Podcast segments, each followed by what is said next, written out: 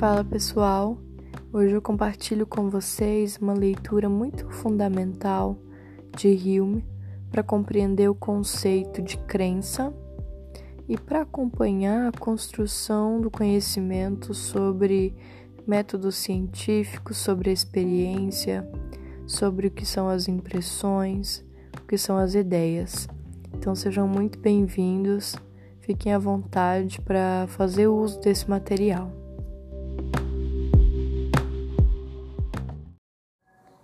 David Hume, resumo de um tratado da natureza humana.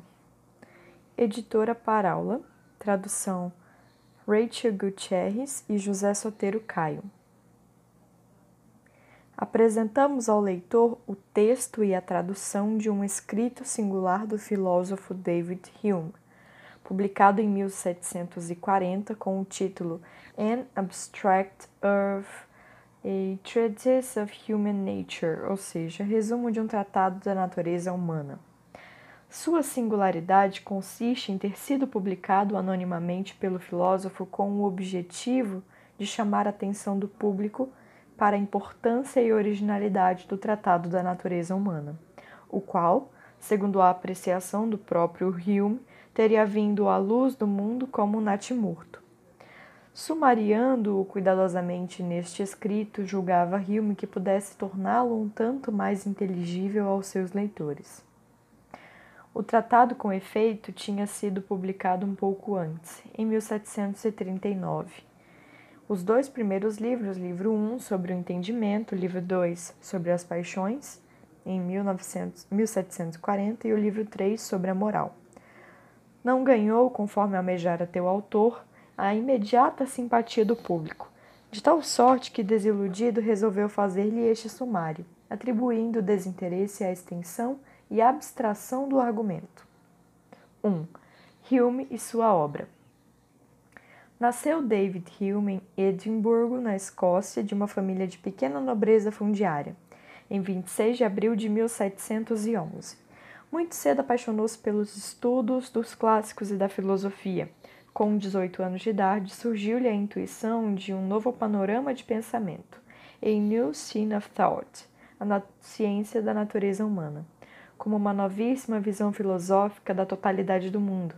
Essa intuição proporcionou-lhe efetivamente a ideia básica do Tratado de Natureza Humana, sua principal obra, seu trabalho mais profundo e mais imediato.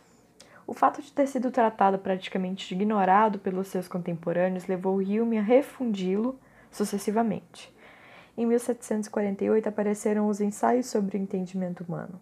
Tratava-se da reconstrução do livro 1 do tratado, cujo título definitivo veio a ser, a partir de 1758, Investigações sobre o Entendimento Humano. Em 1751 vieram à luz as investigações sobre os princípios da moral, ou seja, uma nova redação do livro 3 do tratado. Considerada pelo próprio autor como a melhor de suas obras, seu mérito foi em seguida obscurecido pelo valor que a posteridade atribuiu às investigações sobre o entendimento humano. Em 1752 e 1757, publicou outras obras, entre as quais destacaram as duas histórias da Inglaterra. Em 1763, foi nomeado secretário da Embaixada da Inglaterra em Paris, entrando em boas relações com Diridon a de Allenberg e com outros enciclopedistas. Em 1776, regressou à Inglaterra acompanhado por Rousseau, oferecendo a este sua proteção. Não obstante a grave mania de perseguição que dominava Jean-Jacques, fez com que este o acusasse de encabeçar uma conspiração para arruiná-lo. O caso produziu muito rumor, levando Hume a expor publicamente sua posição. Em julho de 1769, regressa a Edimburgo para retomar sua vida de estudos, rodeado pela alegria de suas relações de amizade. Um dos amigos mais íntimos foi o célebre Adam Smith, antigo professor de lógica e filosofia moral da Universidade de Glasgow e autor do famoso Inquérito sobre a Natureza e as Causas da Riqueza das Nações. Desde o mês de março de 1775, a saúde de Rio me preocupava muito seus amigos. Logo se diagnosticou um tumor no fígado que rapidamente se agravou.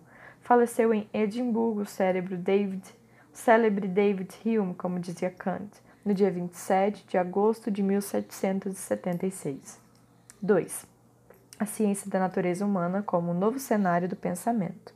A propósito de Hume Kant.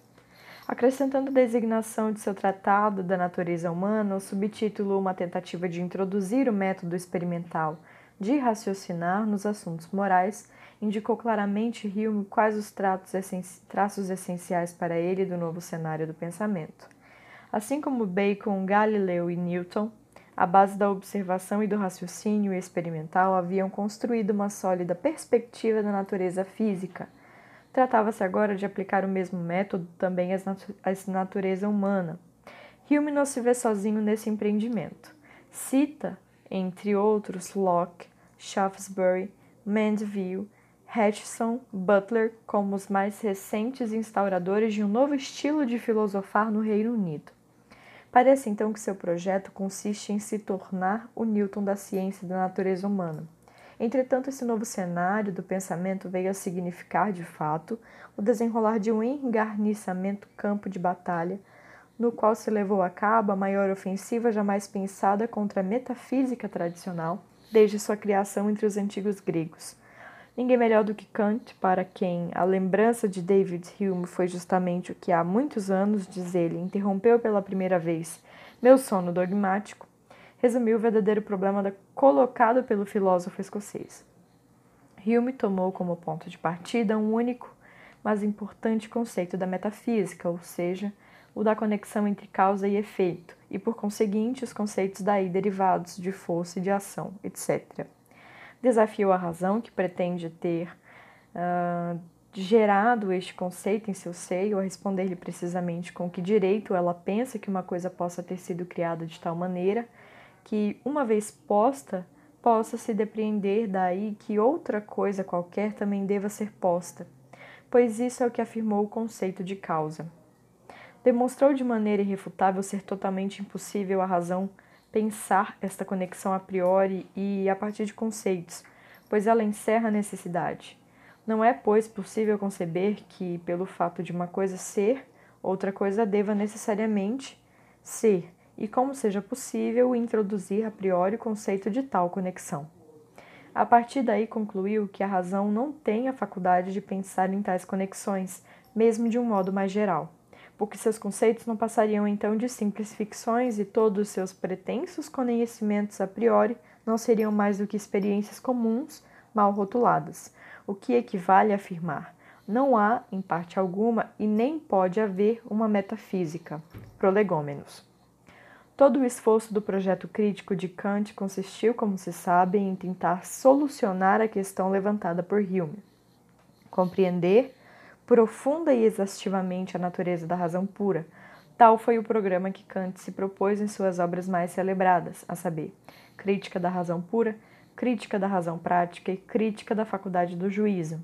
Importa muito observar que Hume jamais colocara em dúvida a utilidade e mesmo a indispensabilidade do conceito de causa para todo conhecimento da natureza em geral. Sua questão se concentrava precisamente na seguinte direção: Será que o conceito de causa, substância, força, ação, etc., tem efetivamente uma verdade intrínseca, independente da experiência passada, presente ou possível? Será que, por conseguinte, tal conceito teria uma aplicabilidade mais ampla do que a de se delimitar aos objetos da experiência? Poderia, por outras palavras, ser aplicado legitimamente ao campo do pensamento puro, ou seja, aos temas tratados pela metafísica, tais como Deus e a alma? Ora, parece que a questão de Hume ainda hoje não se acha completamente resolvida, não obstante o esforço genial de Kant para enfrentá-la. Ainda hoje, com efeito, não parece claro em que cenário real deve ser colocado o problema epistemológico, ou seja, o problema do valor da verdade dos conhecimentos humanos. Numa dúvida que a perspectiva sistemática de Hume se colocava claramente dentro de um quadro antropológico muito explícito, Kant, por sua vez, tentou deslocar o problema para um horizonte decididamente metafísico ou quase metafísico, transcendental. Já de um outro ângulo, os filósofos ingleses, quer antecessores, quer contemporâneos de Hume, manifestaram justamente, juntamente com ele a lúcida consciência de que havia que procuravam era um método completamente original. Original não somente em relação ao espírito filosófico do resto da Europa de então, mas também em relação à maneira como os filósofos da antiguidade haviam tratado os assuntos humanos. Daí porque, sem dar ouvidos apressados à censura tradicional que descarta Hume como um cético inconsequente, a questão posta por ele precisa ser mais uma vez reexaminada. É evidente que tal exame não cabe dentro dos limites nesta nossa apresentação. O certo é que o ceticismo de Hume, tão proclamado e censurado, mas nem sempre bem aquilado, aquilatado e compreendido, se situava tão somente no plano da metafísica tradicional. Uma vez que ele não acreditava que pudesse navegar por águas claras entre o Sila de Beckley e o Cambridge de Locke, também não pretendeu nunca justificar uma ciência humana que almejasse ir além da experiência. Sendo assim, ao passo que Hume ensinava que todos os nossos conceitos derivam em última análise da experiência externa ou interna, seguindo nisto, aliás, o famoso adágio aristotélico tomista, nada se acha na inteligência sem que antes se achasse nos sentidos. Tentou Kant, por seu lado, mostrar que eles seriam de fato independentes da experiência, muito embora devessem estar sempre em conexão com ela para produzir conhecimentos confiáveis. Eis porque para Hume era óbvia e viável uma ciência antropológica, mesmo que não fosse possível chegar à certeza de seus últimos princípios de acordo com os tradicionais ensinamentos da metafísica. Com incontestável coerência, portanto, concebe Hume o cenário apropriado à crítica do alcance e limites dos conhecimentos humanos no sistema científico de natureza antropológico-filosófica.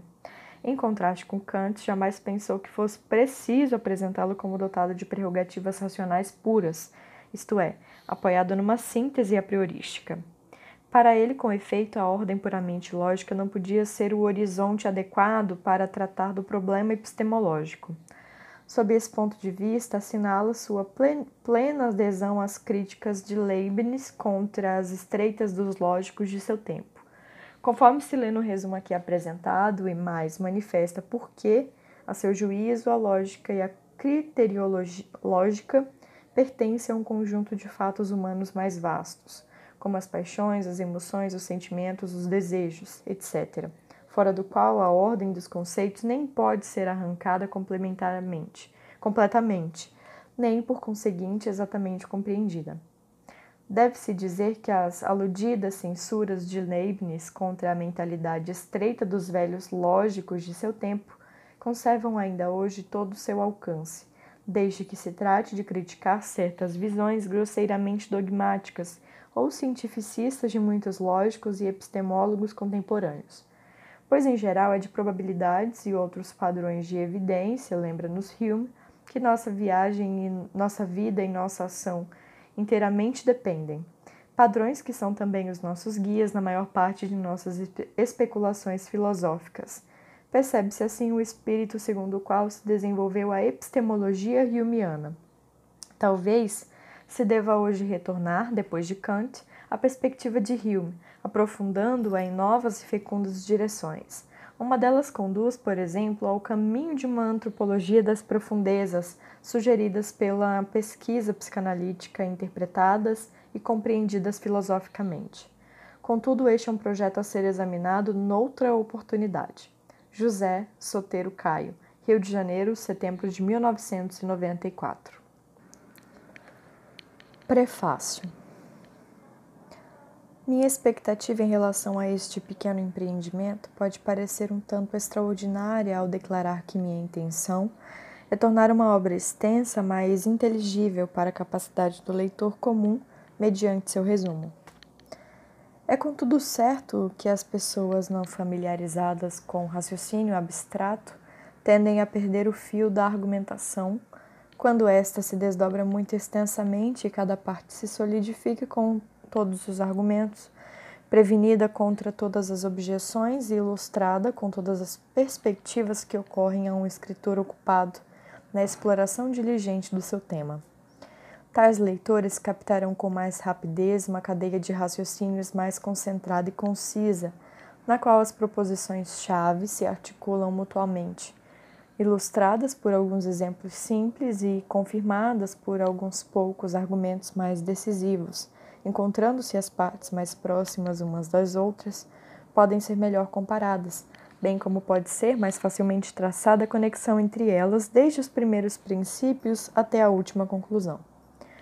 A obra cujo resumo apresento aqui ao leitor foi criticada como obscura e de difícil compreensão. Inclino-me a pensar que tal crítica procede tanto da extensão quanto da abstração do argumento. Se tal inconveniente tiver sido remediado em alguma medida, dou por cumprido meu objetivo. O livro pareceu-me possuir tal atmosfera de singularidade e novidade que merecia a atenção do público, especialmente se tiver fundamento, como o autor parece insinuar, que, uma vez acolhida sua filosofia, seremos obrigados a alterar desde suas bases a maioria das ciências.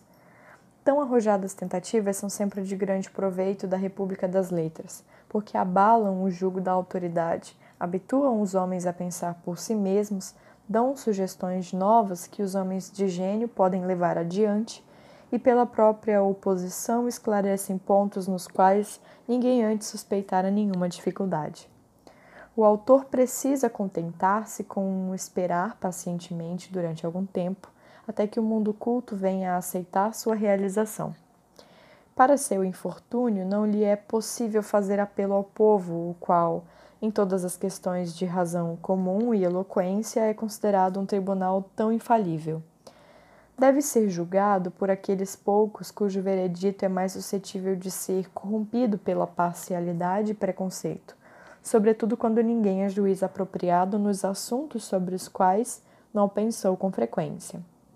Em tais indivíduos, tendem a elaborar para si mesmos sistemas próprios que decidem não abandonar. Espero que o autor me perdoe por imiscuir neste assunto, já que meu objetivo é tão somente de aumentar a sua audiência, removendo algumas dificuldades que impediram a muitos de apreender seu significado. Escolhi um único argumento que desenvolvi cuidadosamente do começo ao fim. Foi este o único ponto que tive cuidado de levar a cabo. Quanto ao resto, trata-se de sugestões sobre certas passagens específicas que me pareceram cuidadosas e dignas de nota. Este livro parece ter sido escrito obedecendo o mesmo plano de vários outros trabalhos que têm tido grande voga na Inglaterra nos últimos anos. O espírito filosófico que tanto se desenvolveu nessas oito décadas em toda a Europa, neste reino, foi levado tão longe quanto em qualquer outro. Nossos autores parecem até ter inaugurado um novo tipo de filosofia que promete mais entretenimento e proveito à humanidade do que qualquer outro conhecido pelo mundo. A maioria dos filósofos da antiguidade que trataram da natureza humana mostrou mais delicadeza de sentimentos, senso justo da moral ou grandeza de alma que profundidade de raciocínio e reflexão. Contentou-se em representar com o senso comum humano sob mais viva luz e com melhor forma de pensamento e expressão sem seguir sistematicamente uma cadeia de proposições nem organizar as várias verdades em uma ciência rigorosa. No entanto, vale a pena ao menos perguntar se a ciência do homem não comporta a mesma precisão de que se julgam suscetíveis várias partes da filosofia natural. Parece haver toda a razão do mundo para supor que ela pode ser levada ao mais alto grau de exatidão. Se examinando vários fenômenos verificamos que obedecem a um princípio comum, e se podemos ligar esse princípio comum a outro, chegaremos finalmente àqueles poucos princípios simples dos quais todos os outros dependem, e embora jamais possamos chegar aos últimos princípios, é uma satisfação ir até onde nos permitem nossas faculdades. Parece ter sido este o propósito de nossos filósofos mais recentes e, entre outros, o deste autor. Ele propõe anatomizar metodicamente a natureza humana e promete só chegar às conclusões autorizadas pela experiência. Fala das hipóteses com desprezo e insinua que aqueles dos nossos compatriotas que baniram da filosofia moral prestaram um serviço mais significativo ao mundo que Lord Bacon, que ele considera o pai da física experimental. Menciona nesta ocasião o Sr. Locke, Lord Shaftesbury, o Mandeville, o Hutchinson, Butler, os quais, embora discordem entre si em muitos pontos, parecem todos concordar em fundar suas acuradas investigações da natureza humana inteiramente sobre a experiência. Além da satisfação de tomar conhecimento do que nos diz respeito mais de perto, podemos afirmar tranquilamente que quase todas as ciências são compreendidas pela ciência da natureza humana e dela dependem. A única finalidade da lógica é explicar os princípios e operações de nossa faculdade de raciocínio e a natureza de nossas ideias. A moral e a crítica dizem respeito aos nossos gostos e sentimentos. E a política Considera os homens enquanto unidos na sociedade, dependentes uns dos outros. Este tratado da natureza humana, portanto, parece destinado a tornar-se um sistema das ciências. O autor completou o que diz respeito à lógica e lançou os fundamentos das outras partes em sua consideração sobre as paixões. O célebre senhor Leibniz observou que há um defeito dos habituais sistemas de lógica e prolixidade quando explicam as operações do entendimento na formulação de demonstrações, mas são demasiado concisos quando tratam das probabilidades e daqueles outros padrões de evidência dos quais a vida e a ação dependem inteiramente, que não são nossos guias até mesmo na maior parte de nossas especulações filosóficas. Nessa censura engloba o ensaio sobre o entendimento humano. Ah, o autor do Tratado da Natureza Humana, parece ter percebido este defeito de tais filósofos e dedicou-se tanto quanto lhe foi possível a supri-lo. Com seu livro contém um grande número de especulações muito novas e dignas de nota. Será impossível dar ao leitor uma justa noção de tudo. Por isso, limitar-nos-emos a principal, principalmente a sua explicação de nossos raciocínios sobre causa e efeito se conseguirmos torná-la inteligível ao leitor, poderá servir como uma amostra do conjunto. Nosso autor começa com algumas definições, chama a percepção o que quer que se apresente à mente, quer empreguemos nossos sentidos, sejamos movidos pela paixão ou exercitaremos nosso pensamento e reflexão. Divide nossas percepções em duas espécies, a saber, impressões e ideias. Quando sentimos qualquer tipo de paixão ou emoção, captamos as imagens de objetos externos trazidas por nossos sentidos. A percepção da mente é o que ele chama de impressão, palavra empregada por ele em um novo sentido. Quando refletimos sobre uma paixão ou um objeto que não está presente, esta percepção é uma ideia. As impressões são, portanto, nossas percepções vívidas e fortes. As ideias são percepções mais esmaecidas e fracas. Essa distinção é evidente, tão evidente como a distinção entre sentir e pensar. A primeira proposição que ele adianta é que todas as nossas ideias ou percepções fracas derivam de nossa impressão, ou percepções fortes e que jamais podemos pensar em qualquer coisa que não tenha visto fora de nós ou sentido em nossas próprias mentes. Essa proposição parece equivalente àquela que o Sr. Locke tanto se esforçou por demonstrar, segundo a qual não existem ideias inatas. Todavia, podemos observar como uma imprecisão daquele famoso filósofo abranger de to todas as nossas percepções sob o mesmo termo ideia, nesse sentido sendo falso afirmar que não temos ideias inatas pois é evidente que nossas mais fortes percepções ou impressões são inatas e que a afeição natural, o amor da virtude, o ressentimento e todas as outras paixões brotam imediatamente da natureza. Estou persuadido de que, se alguém examinasse a questão sob essa luz, seria capaz de reconciliar todas as correntes. O padre Malebranche teria muita dificuldade em apontar qualquer pensamento da mente que não representasse algo precedentemente sentido por ela, fosse internamente ou por meio dos sentidos externos, e deveria admitir que, embora possamos compor, misturar, aumentar ou diminuir nossas ideias, todas elas derivam dessas fontes. O Sr. Locke, por outro lado, reconheceria prontamente que todas as nossas paixões são uma espécie de instintos naturais derivados apenas da constituição original da mente humana. Nosso autor pensa que nenhuma descoberta poderia ter sido mais feliz para decidir todas as controvérsias e concernentes às ideias do que esta de que as impressões sempre as antecederam e que toda ideia que preenche a imaginação faz antes sua aparição em uma impressão correspondente. Essas últimas percepções são todas claras e evidentes que não admitem controvérsia, embora muitas de nossas ideias sejam tão obscuras que é quase impossível até para a mente que as, que as formas que as forma dizer exatamente sua natureza e composição. Consequentemente, toda vez que uma ideia é ambígua, o autor pode recorrer à impressão, que tornará clara e precisa. E quando suspeita, o que não é tão comum, que determinado termo filosófico não se vincula a ideia nenhuma, pergunta sempre: de que impressão deriva tal ideia? E se impressão alguma pode ser encontrada, conclui que o termo é absolutamente insignificante e seria de desejar que esse método rigoroso fosse aplicado com mais frequência em todos os debates filosóficos. É evidente que todos os raciocínios a, a respeito da realidade se fundam na relação de causa e efeito, que nunca podemos inferir a existência de um objeto num outro objeto a menos que estejam interligados imediato ou imediatamente.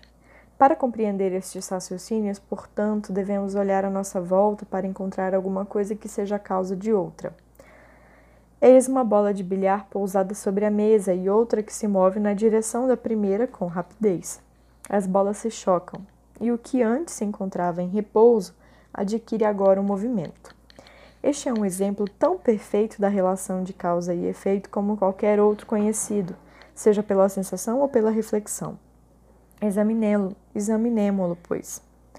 É evidente que as duas bolas se tocaram antes que o movimento tivesse se comunicado e que não houve intervalo entre o choque e o movimento. Contiguidade no tempo e no espaço é, portanto, uma circunstância requerida à operação de todas as causas. É igualmente evidente que o movimento que foi a causa é anterior ao movimento que foi efeito. Prioridade no tempo é, portanto, outra circunstância requerida em qualquer causa. Mas isso não é tudo. Se experimentarmos quaisquer outras bolas do mesmo tipo em situação semelhante, verificaremos sempre que o impulso de uma produz movimento na outra. Eis então uma terceira circunstância, isto é, a da conjunção constante entre causa e efeito. Todo objeto como causa produz sempre algum objeto como efeito. Além dessas três circunstâncias, contiguidade, prioridade e conjunção constante, não há nada que eu possa descobrir nessa causa.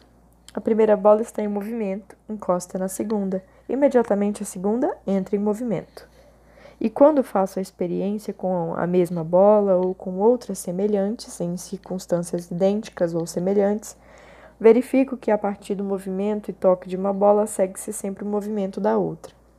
Não posso encontrar nada além disso, por mais que examine a questão sob vários pontos de vista.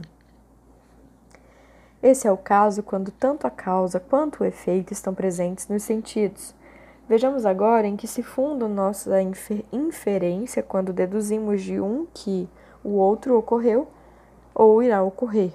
Suponhamos que veja uma bola movendo-se em linha reta em direção à outra.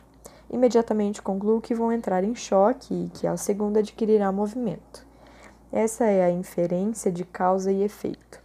E dessa natureza são todos os nossos raciocínios na conduta da vida. Nisso se funda toda a nossa crença de história, e daí deriva toda a filosofia, excetuando-se apenas a geometria e a aritmética. Se podemos explicar a inferência a partir do choque de duas bolas, seremos capazes de dar conta desta operação da mente em qualquer caso. Um homem, se o homem fosse criado como um Adão, no pleno vigor do entendimento, sem experiência, jamais seria capaz de inferir o movimento da segunda bola, a partir do movimento e impulso da primeira não é algo que a razão enxergue na causa que nos faz inferir o efeito.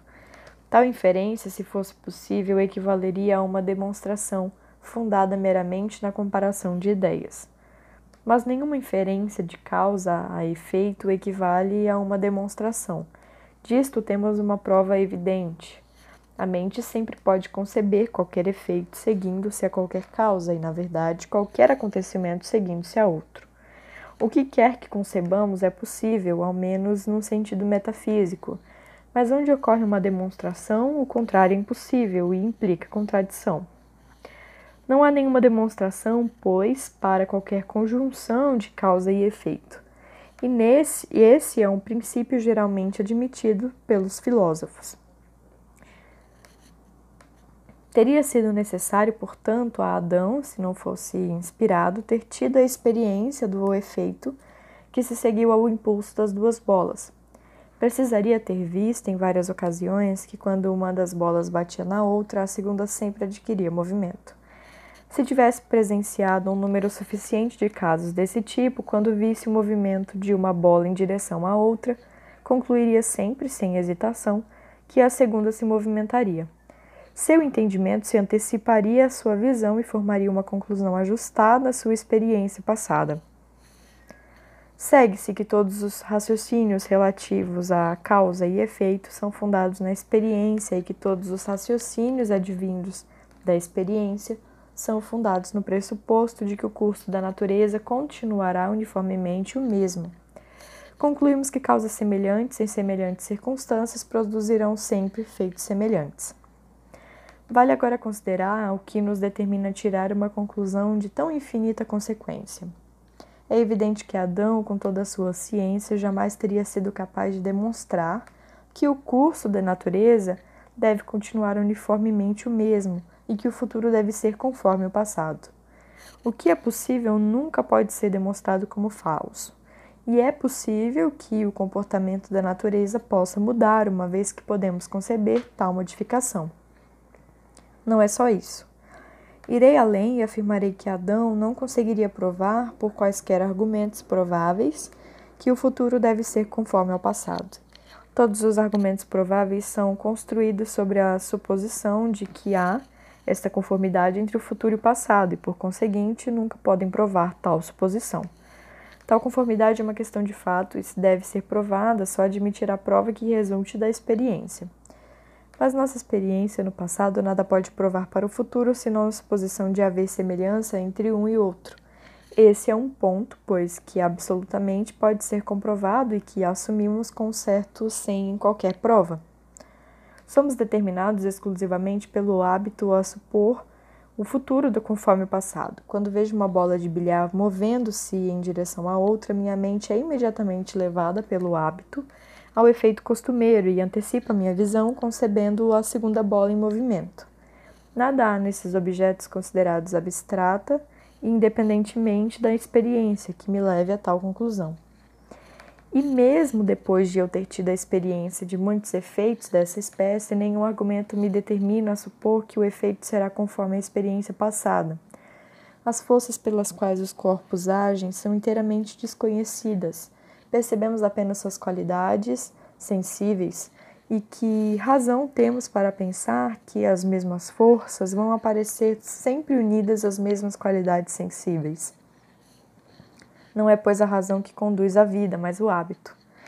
Apenas ele determina a mente em todas as circunstâncias, supor que porque o futuro é conforme o passado. Por mais simples que este passo possa parecer, nem em toda a eternidade a razão seria capaz de dá-lo. Essa é uma descoberta muito curiosa, mas nos leva a outras mais curiosas ainda. Quando vejo uma bola de bilhar movendo-se em direção a outra, minha mente é imediatamente levada pelo hábito ao efeito costumeiro e antecipa minha visão, concebendo a segunda bola em movimento. Mas isso será tudo?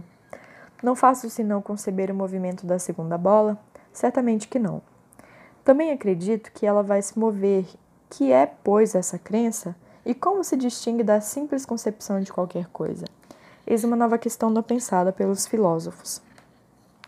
Quando uma demonstração me convence da validade de uma proposição, não apenas me faz conceber a proposição, mas também me dá a consciência de que é impossível conceber algo contrário. O que é demonstrativamente falso implica contradição e o que implica contradição é inconcebível. Todavia, no que diz respeito a uma questão de fato, não importa quão forte possa ser a prova obtida por meio da experiência, posso sempre conceber o contrário, uh, embora nem sempre possa acreditar nele. A crença, portanto, estabelece certa diferença entre a concepção a que assentimos e aquela que não assentimos.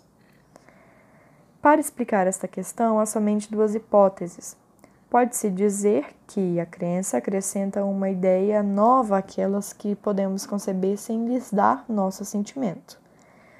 Mas essa hipótese é falsa, em primeiro lugar, porque tal ideia não pode ser produzida. Quando simplesmente concebemos um objeto, concebemos-lo em todas as suas partes.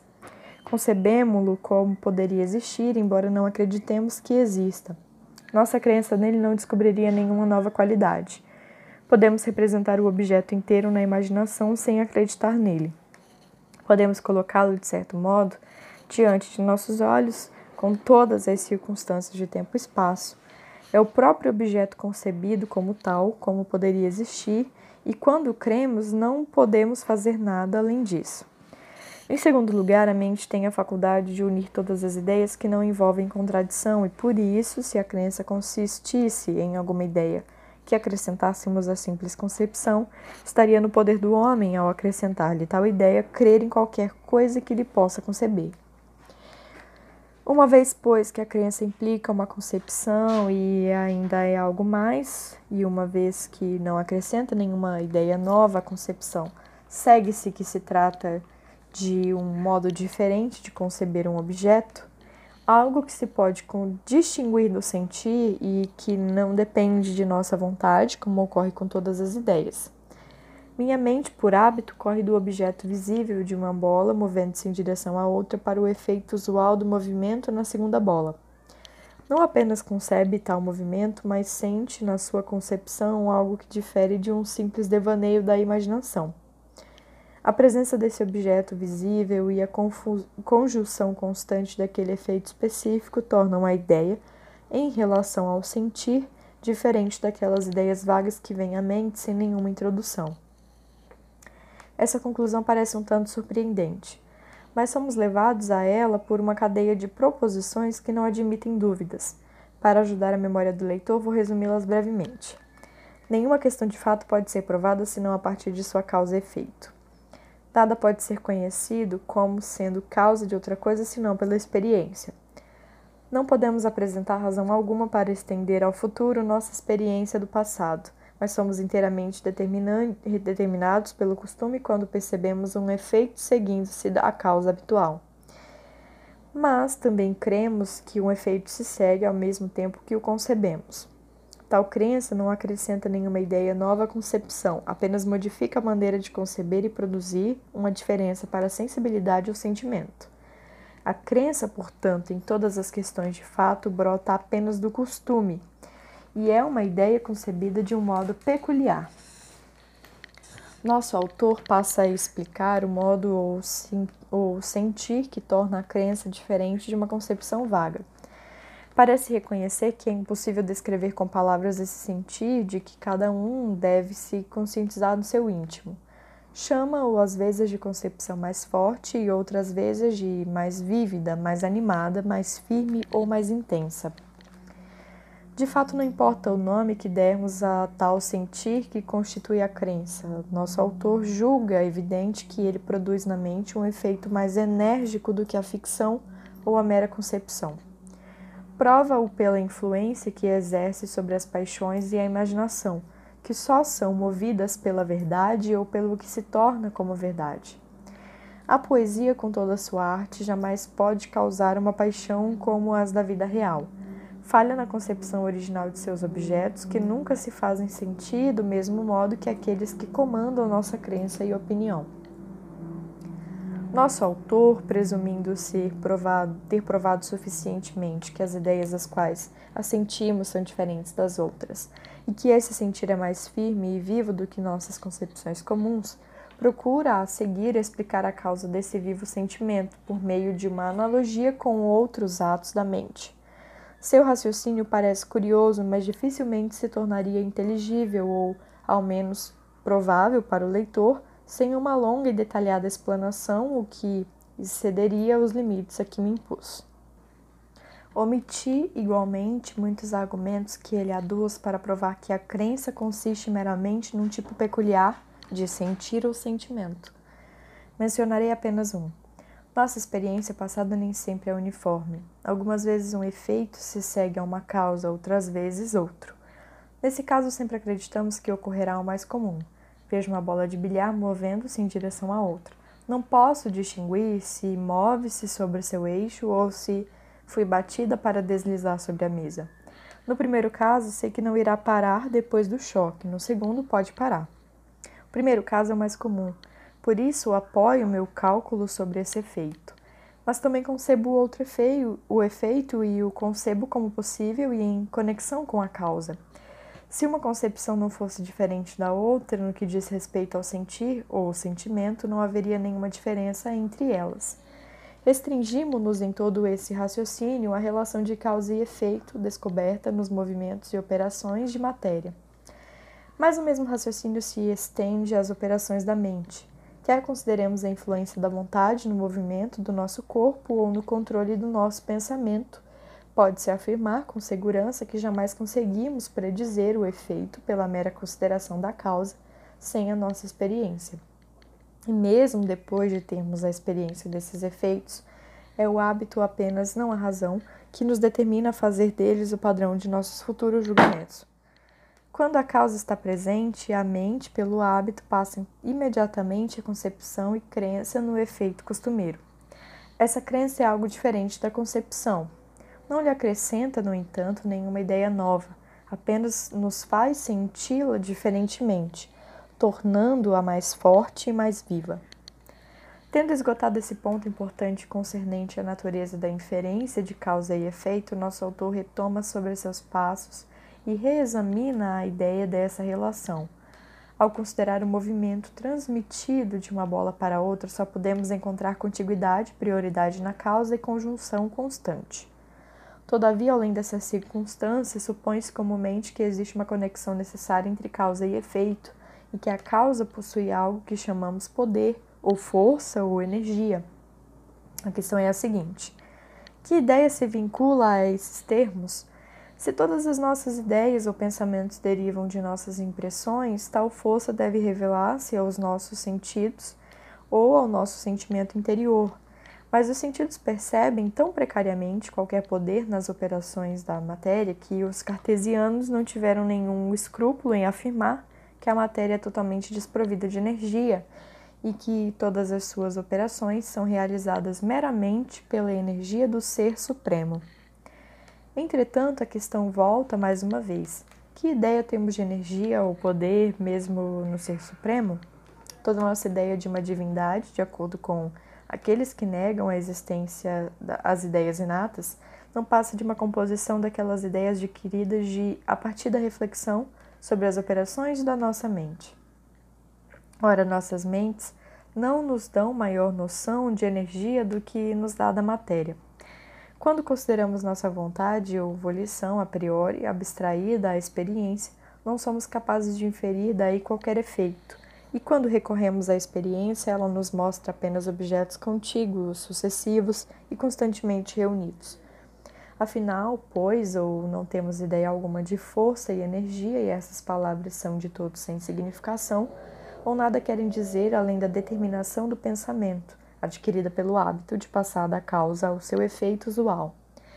Todavia, quem quiser compreender essa questão perfeitamente deve consultar o próprio autor.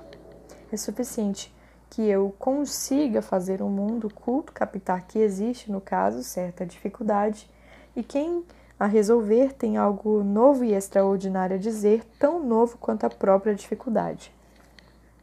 Por tudo o que foi dito, o leitor perceberá facilmente que a filosofia contida neste livro é, uma, é muito cética e tende a nos dar uma noção das imperfeições e dos estreitos limites do entendimento humano.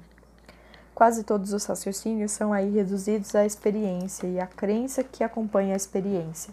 É explicada como não sendo, senão, um sentimento peculiar ou uma vívida concepção produzida pelo hábito. E isso não é tudo. Quando acreditamos em algo da existência externa ou supomos que um objeto existe no momento posterior da percepção, essa crença não passa de um, um sentimento da mesma espécie. Nosso autor insiste em vários outros tópicos céticos e acaba, em suma, por concluir que assentimos as nossas faculdades e empregamos nossa razão simplesmente por não sermos capazes de evitá-los. A filosofia nos tor tornaria propriamente pirronânios pirronianos não fosse a natureza demasiado forte para isso.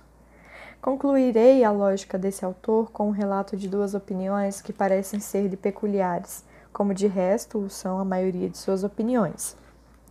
Afirma que a alma, até onde somos capazes de concebê-la, não passa de um sistema ou sucessão de diferentes percepções, as de calor e as de frio, amor e ira, pensamentos e sensações, tudo interligado, mas sem nenhuma simplicidade perfeita ou identidade.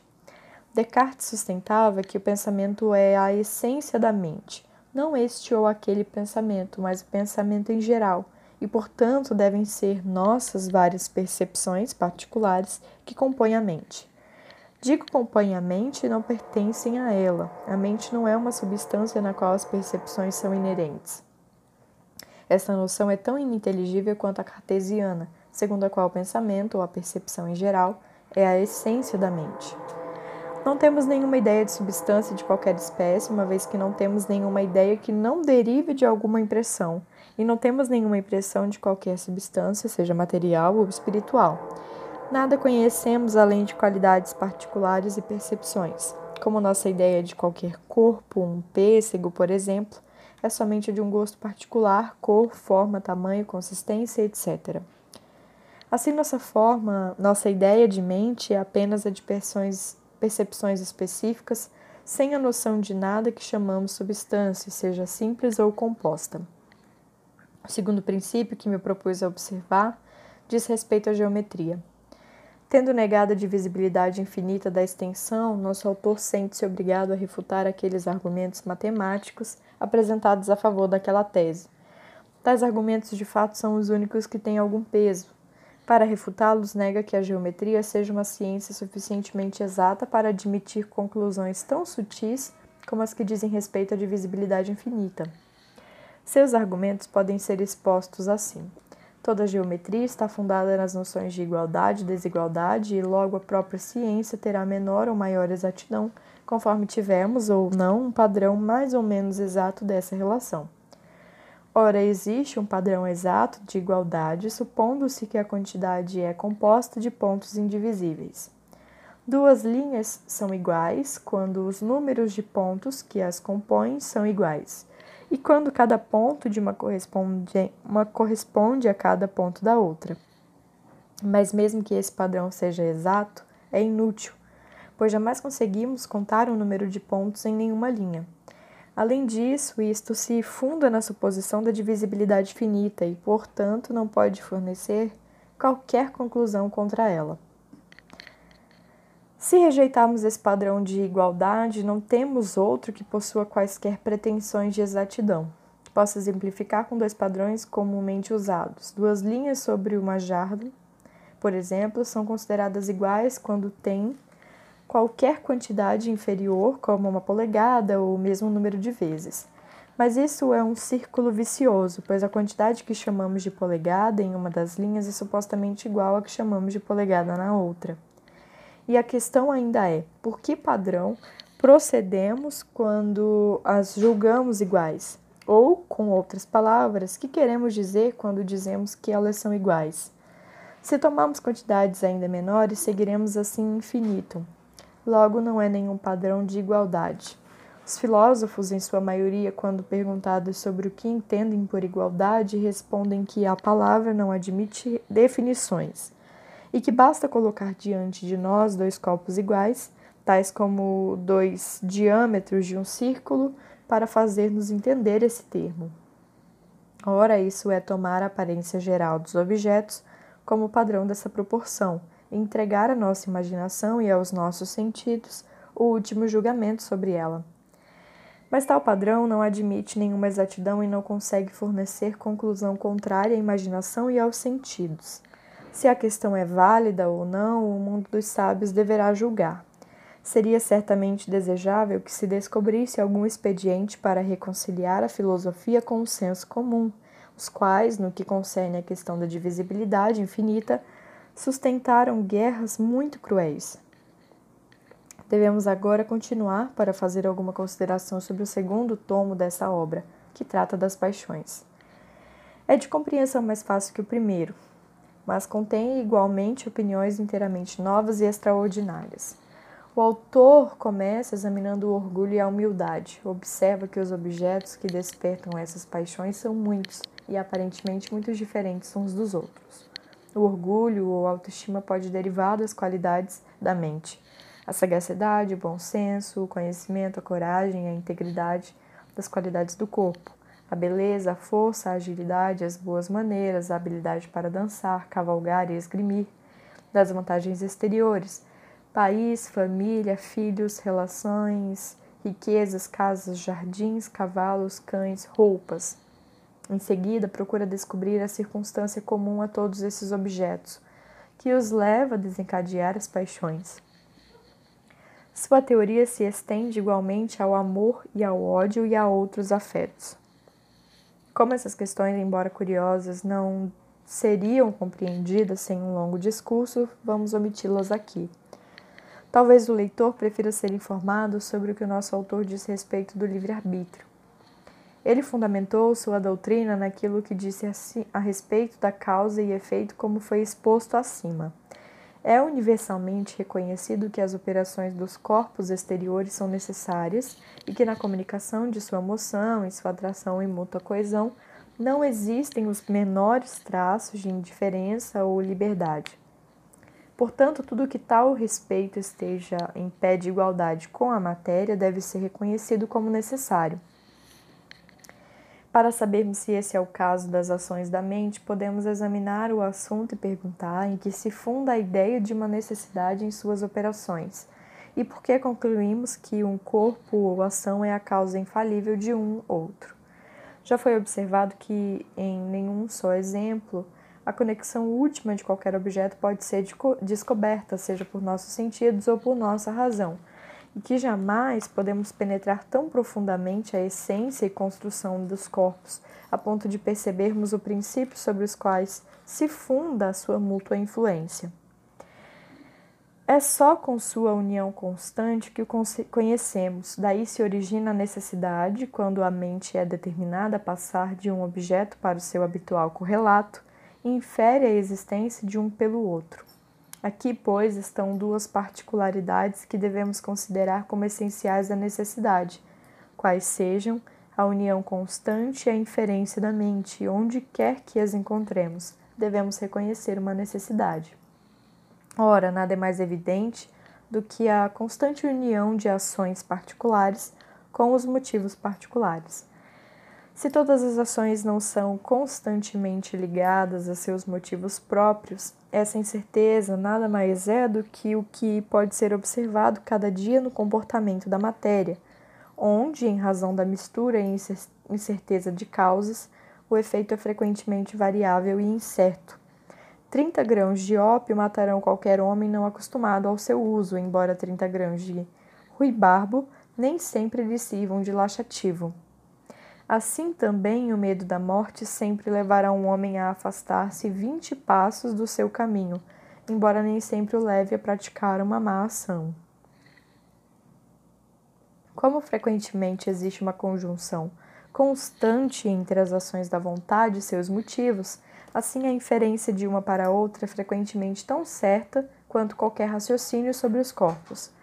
E há sempre uma inferência proporcional à constância da conjunção Nisso fundamenta-se nossa crença em testemunhos, nossa confiança na história e, na verdade, todo tipo de evidência moral e quase toda conduta de vida.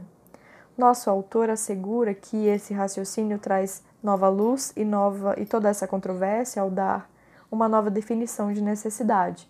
E com efeito, os mais zelosos defensores do livre-arbítrio devem admitir essa união e inferência no que diz respeito às ações humanas. Negarão apenas que isso esgote a questão da necessidade. Sendo assim, terão de mostrar que temos uma ideia de algo mais nas ações da matéria, o que, de acordo com o raciocínio anterior, é impossível. Ao longo de todo esse livro há grandes pretensões de novas descobertas em filosofia, mas se qualquer coisa pode conferir ao autor um título tão glorioso como de inventor, o uso que ele faz do princípio da associação de ideias que perpassa a maior parte de sua filosofia. Nossa imaginação tem grande ascendência sobre nossas ideias e não há ideias distintas umas das outras, que ela não seja capaz de separar, juntar e compor em todas as variedades da ficção. Mas apesar de o império da imaginação, existe um elo secreto ou união entre ideias específicas que determina a mente a juntá-las mais frequentemente e faz com que uma, ao surgir, introduza a outra, Daí advém o que chamamos a propos do discurso. Daí a conexão da escrita e daí aquela linha ou cadeia do pensamento que um homem naturalmente sustenta mesmo na mais vaga revérbere. Esses princípios de associação se reduzem a três, quais sejam semelhança, um retrato faz naturalmente pensar no homem que foi retratado, contiguidade, quando o Sr. Denis é mencionado, a ideia de Paris ocorre naturalmente, Causa, quando pensamos no filho, estamos aptos a transferir nossa atenção para o pai. Será fácil conceber de quão vastas consequências devem ser esses princípios da ciência da natureza humana, se considerarmos que, no que diz respeito à mente, são esses os únicos elos que atam entre si as partes do universo ou que nos ligam com qualquer pessoa ou objeto exterior a nós. Pois, sendo apenas por meio do pensamento que qualquer coisa opera sobre nossas paixões, e como esses são os únicos laços de nosso pensamento, eles são realmente para nós o cimento do universo, e todas as operações da mente, em grande medida, devem delas depender. Fins.